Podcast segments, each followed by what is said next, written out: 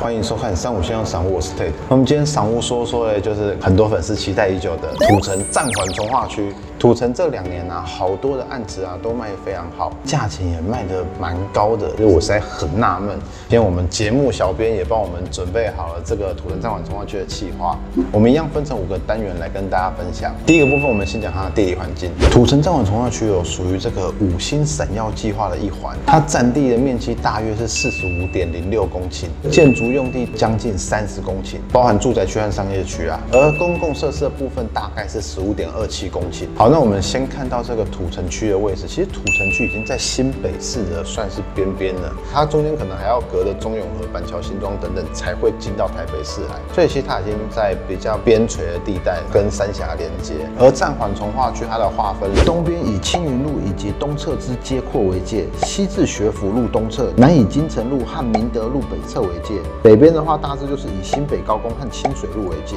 土城暂缓从化区这个历史，其实是它是在民国五十九年的时候，那时候它是被规划为军事暂缓发展区，所以说整个区域内不管是要盖房子啊，任何建设的措施啊，都受到很多的限制，所以长期下来就导致整体的公共建设发展的是很缓慢的。不过而且如果你们有去那边看过房子的话，你会看到它可能有些军事用地啊、农地啊、工业土地啊，还有掺杂很多的荒地和违建，数十年来一直难以整合，所以它被称为暂缓从化区。另外一个说法是暂缓从化区是不好听的，这个区域是以金城路为主嘛，所以也有另外一个名称叫做金城从化区。反正这个历史从五十九年到现在，到了一百零二年八月份哦。才有这个执行都市计划的研讨和变更，也是特别用四地重划的方式进行整体开发规划。未来会有这个万大线、土城捷运线，再加上现在的北二高，还有六十五号快速道路，形成这个双捷双快的计划区。交通建设就是从原本的捷运板南线嘞，一直延伸到海山站和土城站。万大线的 LG 十和 LG 十一，那预计要到二零二八年才会完工啊。不过我们可以看到，LG 十就是在中正国中旁边，而 LG 十一它的位置是在金城路和和平路口附近，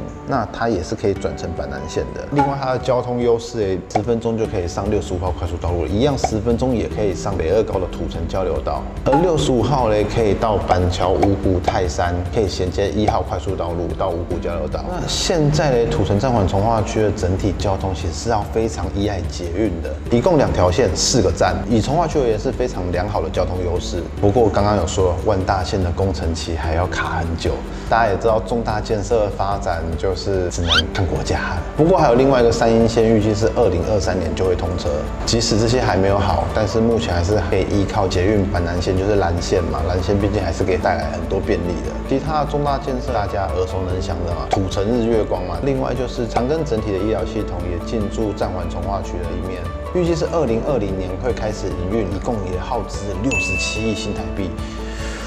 哇哦！据说这也是目前投资金额最大的 BOT 医院案。刚刚提到日月光广场，可以看我们之前有开箱这个日月光广场影片，二零一八年就开幕了嘛。它不能说是非常大型那种像三井或者是像华泰名品这种超大型的购物中心，它比较属于社区型的购物中心，整体占地也有七千多平，当然有美食嘛、购物嘛、看电影啊，都基本配备啦。卖房子的人最喜欢 promo 的这两点以外，另外跟大家说，它有一个斩龙山遗址公园。属于新石器原山文化，那可能对于一些考古啊、学术啊，可能加点人文素养进来吧。工业科技的部分呢，就原本的土城工业区，还有的永宁科技园区，希望这些产业啊，未来也可以增加更多的就业人口，那当然就会增加居住的人口嘛。从化区会不会活络起来，就看他们啦。第三个，我们讲生活经验部分，我们很多土城的居民嘛，还有土城的观众，应该就是再熟悉不过了啦。土城整体就是那三大条路。嘛，金城路、中央路、中华路，暂缓从化区靠近旧市区和海山商圈，周边商圈都很成熟，也很多元，大卖场到小型的便利商店、顶好什么都很多。学区的部分，国小、国中、高中更是一直线这样排过去。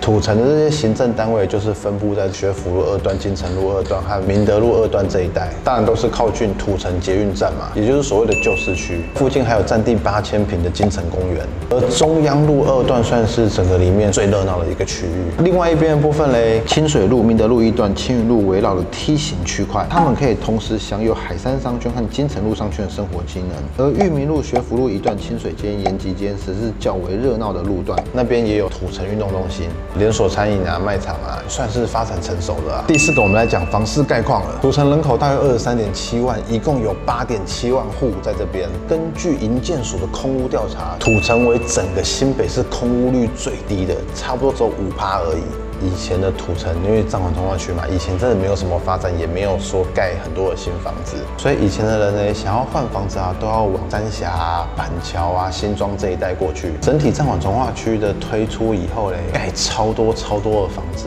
而且可能是太久没有盖新房子了，住在旧市区的人一直以来都没有新房子可以买嘛。有些人又是不想要离开土城这个区块，他们房子一盖起来，哇，大家就开始去看房子啊。所以说，土城近两年的成交量啊是。非常稳定的，就是这两年推案量多嘛，那可能竞争激烈，也吸引到有一些是区外客跑进来土城买的。其实老实说，连附近中古屋的行情都有稍微受到波动。最夯、最热门的话题，炒最凶的就是土城日月光广场和长庚医疗机构，搭配我们刚刚讲的双节双快。所以从二零一六年起，这个土城站环从化区的土地在标售的时候，是百分之百全数标完的，三十六笔土地，一共卖了七十四亿元，包含这个新润啊、龙山林集团、联邦集团、茂德集团、红景建设，全部都进驻在这个区块。土城。全区来看，永宁和顶埔一带，它比较算是工业区域，所以它的价格是比较偏低的哦。其他部分就是越靠近板桥的价格就会越高。过去毕竟新案不多，所以这个暂缓从化区解禁的时候，加上这几个重大建设挹注，所以这个销售方的信心就爆棚了。他们说土城区变成金城区哦，不过还是受制于这个江翠北侧的影响，江翠北侧崛起嘛。原本土城暂缓从化区一度到五字头，后来又慢慢降到四字头。我觉得四字头。还是蛮高的，因为现在整体市场各大从化区大家都在比较嘛。如果以土城站完从化区的话，大家评估的建议就是相对要保守。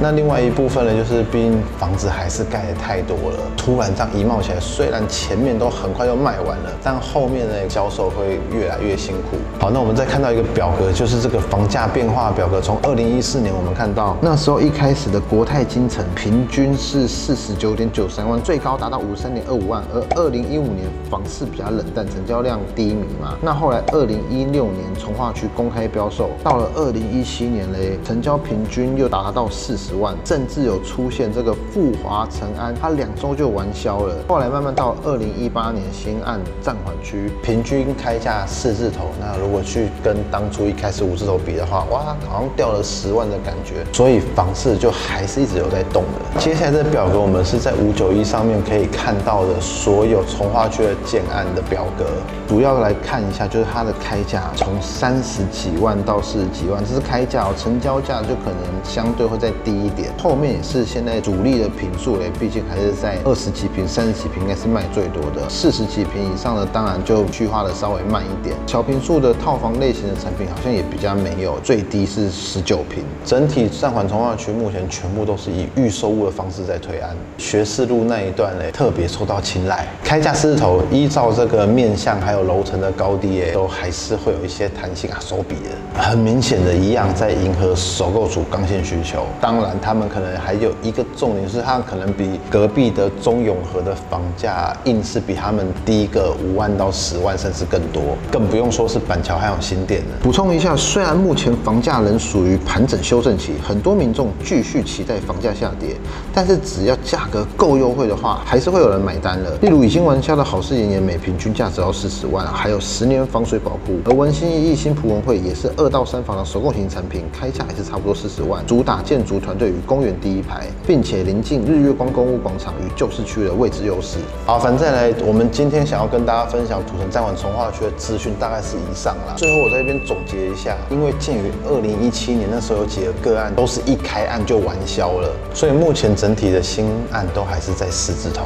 尽管有这些重大建设，还有一些交通都会陆续到位，但一样啊，从化区都是这个刚性需求为主。这两年的买气还有实际的成交数量呢也算是蛮稳定的，所以我觉得他们短时间价格也不太容易产生太大波动。主要客群一样还是首购，还有当地的就是住在这边很久的居民。那这个区块如果有那种超级大量的案子出现的时候，哎，可能还是要去洗一些区域外的客户进来购买。土城站管从化区一些隐忧嘞，我觉得主要就是区域内的空地很多，都在盖房子嘛，所以也容易产生一些空气污染啊什么的。从化区往外面看，整个市容也是非常老旧的啦。讲了那么多的利多，最后到底它可以有多好的成长？这个东西是我们目前还不是这么明确的啊。当然要入手的话，一样就是以蜘蛛为主。那